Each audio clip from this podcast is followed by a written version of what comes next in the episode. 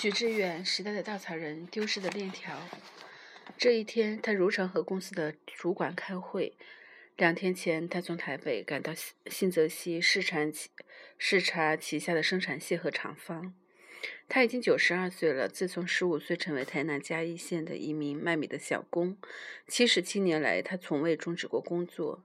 他的事业版图从那个日据时代的小小米店，扩展到二十一世纪最大的化工集团之一。但似乎也没有什么能够让他停下脚步，也没有什么能改变他的生活习惯。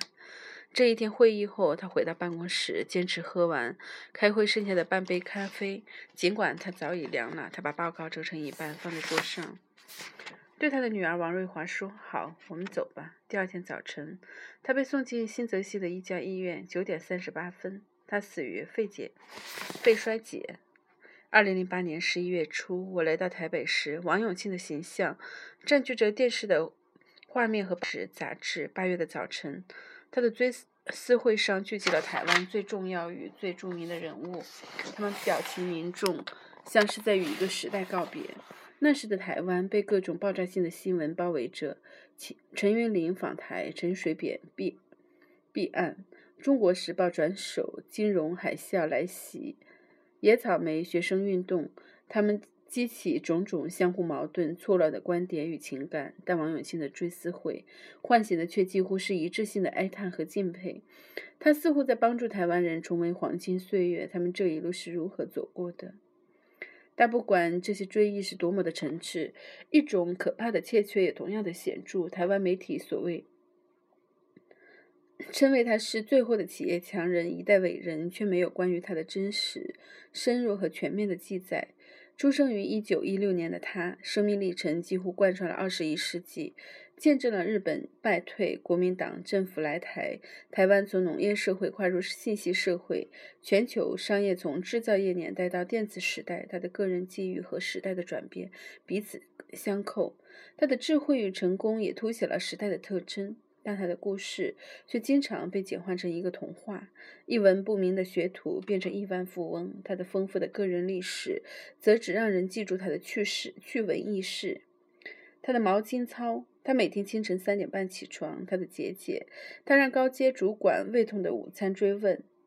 他的商业世界与政治社会的复杂关系更少被探寻。至于他成长过程中的艰辛，他内心曾经遭遇的不安，他的挫折，他的恐惧与忧虑，则更少被人提及，更没有被分析。那些前来访问的新闻记者小心翼翼地去避免那些令他不悦的问题，因为他随时可能突然起身结束采访，而他的下属、朋友也没有能。也没能去提供关于他更多的信息和观察，所以当人们试图去追思他，让他的精神与经验延续时，却经常没有具体材料可供学习。他强调勤奋刻苦，仅仅成为某种抽象的道德教诲。他和年轻一代无关，他的企业成功不能够构造成复杂的案例，变成追根溯源、追求合理化的口号。普通人很难理解其真正含义。由于没有对他更复杂的内心世界的探讨，你很难知道支持他的这样这么多年不懈前行的真正动力是什么。没有他的公司和社会互动关系的结构性的分析，你也不容易把握他的成功背后的社会动力。更重要的是，人们丢失了一个从重要人物身上学习历史丰富性的机会，而对历史的频繁理解妨碍人们理解今天。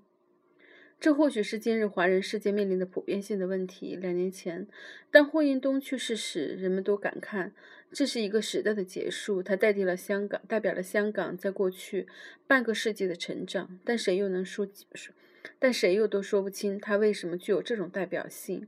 包玉刚的逝世不到二十年，但至今人们已经很少了解这位传奇人物。他曾经。他曾深深地卷入世界的商业版图和中英之间的政治角逐中，但是他没有留下关于这些经历的个人叙述。后人似乎也未整理这一切。当历史细节缺失时，记忆就变得空洞而短暂。一阵风过后，只留下似曾相识的片段，而后人更难以在这些经验的基础之上继续前进。前行，从他们的遭遇中获取力量。我很难理解，为什么杰出人物保持了沉默。这与中国老一代习惯的内敛性格有关，也因为他们担心自己的直言会影响庞大商业王国的未来。但如果人们仍期待华人能够建立起基业长青的公司、可持续发展的社会，公众人物的个人经验、思考的公开与共享是重要的前提，否则一代代人不得不总是从头开始。他们的故事只是更大历史图景中的一部分。大约十七世纪时，散落在东南亚的中国人就赢得了“东方犹太人”的称号。他们的命运与犹太人看起来不无相似，被种种社会动荡所压迫，远离家乡，依靠种族关系连结在一起。他们又都在经济领域上获得巨大的成功。唯一的截然不同之处是，前者受害于宗教，而后者则更多源于政治变化。中国人移民海外的历史是一部毋庸置疑的史诗。在过去五个世纪里，他们的交通工具由帆船变成蒸汽船，由步行变成火车与飞机。他们用各种方式来到陌生之地，开始他们新的人生旅程。移民的速度在19世纪中叶开始陡然地加大了。全球市场的形成、交通工具的改进，使得人们自由流动变得可能而且急迫；而中央帝国陷入破产的绝境，则使中国人到远离家乡的地方寻求。安全感、生活的富足和希望，东南亚是他们最主要的目的地，而移民则主要来自广东和福建。于是，美国人前往西部，俄国人前往西伯利亚，而中国人则到东南亚。海外华人最初的生活凄惨而。而充满了悲剧色彩。他们的勤奋、智慧与简简，似乎从一开始就震惊了他们所宜居之地。但不管多么的富有，他们从未摆脱根深蒂固的不安全感。他们似乎也从未彻底的融入当地社会。他们仍在很大程度上愿意称自己是中国人。在二十世纪的相当一部分年月，中国社会的动荡从未消退。他们为自己身份所困扰，他们说自己是中国人，却发现自己祖国可能离他们很远。长期以来，他们像生活在地铁中的人，地面上的世界变迁很少留心他们。所以，当他们在二十世纪八十年代后期被研究与发现时，整个世界震惊了。首先是日本的崛起，希望在二十世纪七十年代末。开始兴起研究日本的热潮，探究这个他们曾经看不起的民族缘何。元和在三十年之内竟超越了几乎所有的竞争对手。这股热情接着扩散到韩国、台湾、香港、新加坡。他们被称为“四小龙”，“四小龙”的含义再明确不过了。他们都是那些古老的中国文明孕育的后代。中国的开放与重新崛起，加剧了这种研究的兴趣。到了二十世纪的九十年代初，儒家资本主义变成一个巨大的热门的话题。一些西方学者相信，整个东亚地区都是受惠于两千五百年前的孔子。的伦理准则，在这种个人与社会的价值观下，东亚正在创造一种新的资本主义的形态。他们发明了很多类似的同义词，比如筷子网络，他们都使用筷子。关系经济，这比法律契约重要。家庭主义，家庭也同样是经济组织的最重要的单元。后来，人们逐渐地辨清了一些基本的差异，比如日本式的经济组织与韩国不同，他们也与海外华人的家庭主义不同。不过，海外华人从此就进入了世界的视野，谁都对他们的表现吃惊不不已，甚至恐惧。想想吧，在一九九零年时，五千五百万海外华人所拥有的财富，竟然比十亿中国人还要多。当全世界都蜂拥蜂拥而至到中国投资时，比不上中国一个大型县城面积的香港，却是中国内地最大的投资者，比美国、日本都多。海外华人似乎在所有他们聚集生活的东南亚国家的经济生活中都占有绝对的优势。当以猜测富人的财富到底几何著称的美国的《福布斯》杂志把目光投向亚洲时，海外华人轻而易举的就在其中占据了最显赫的位置。而且他们长期自我保护，还使他们对真正的家产秘而不宣。在香港大学的格登·雷丁一九九零年出版的《华人资本主义精神》。精神之书前，世界未对海外华人进行过任何像样的研究。那些由家族统治的庞大华人的商业王国，是深不可测的富裕与神秘的代名词。我们不知道他们以何种方式运转着自己的公司，也不知道他们遵循的基本的价值观是什么。一些类似儒家家族自治的概念化的似是而非的民主名词主导着外人对他们的看法。雷电的研究是马克思韦伯开创的文化研究方式的继续，后者。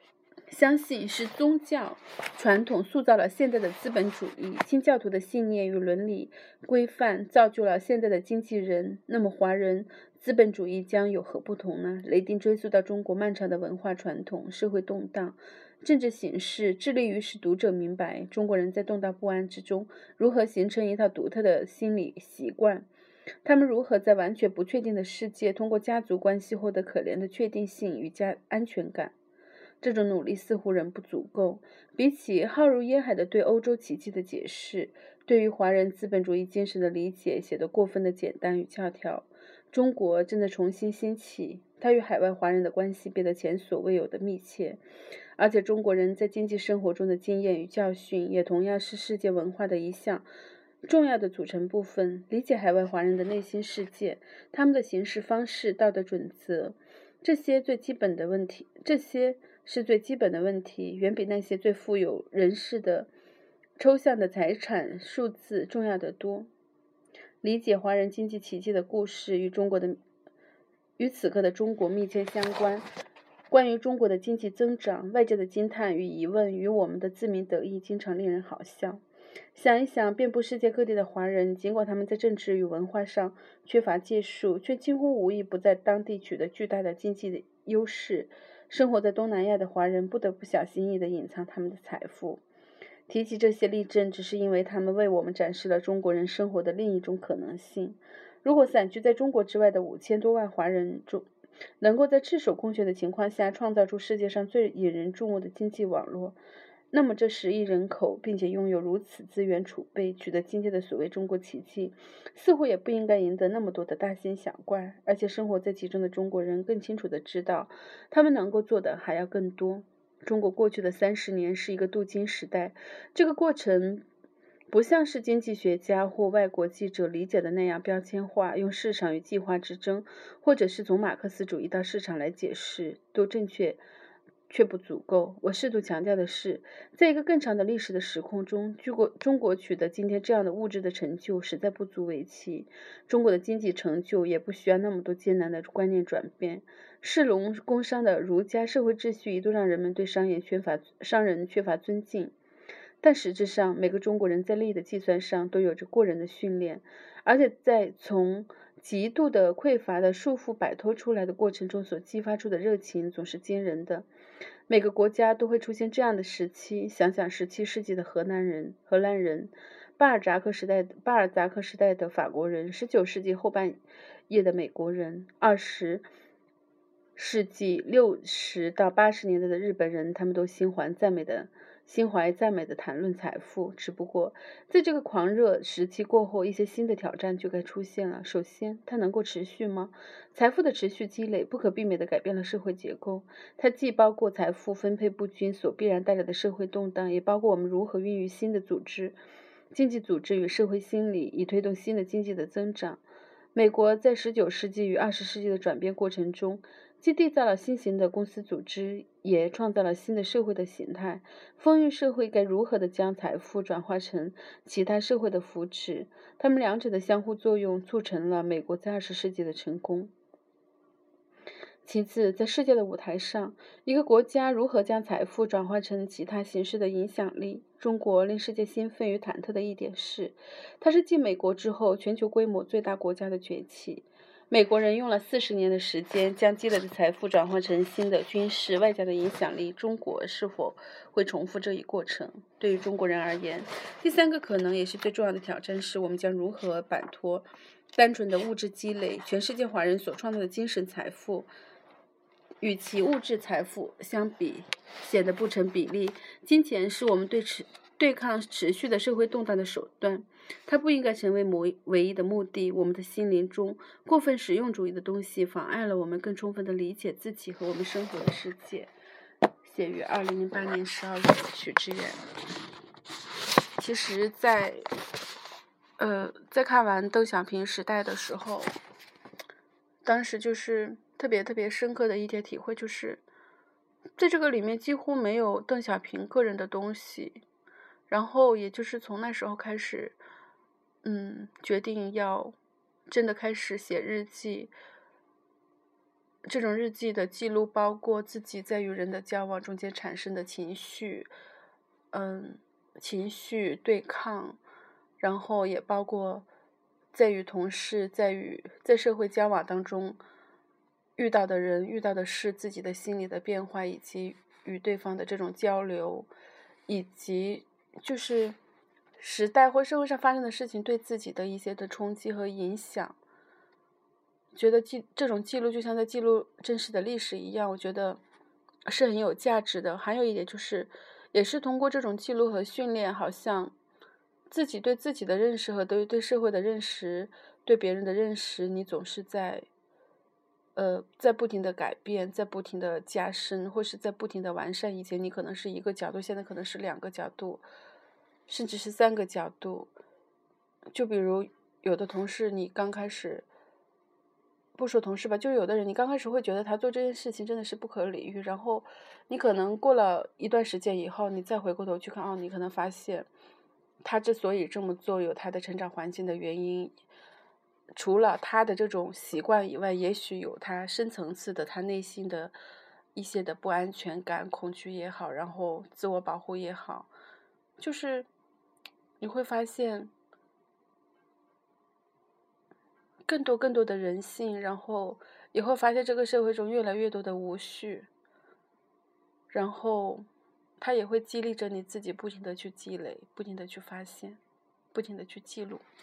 先说到这里吧，好像有点乱。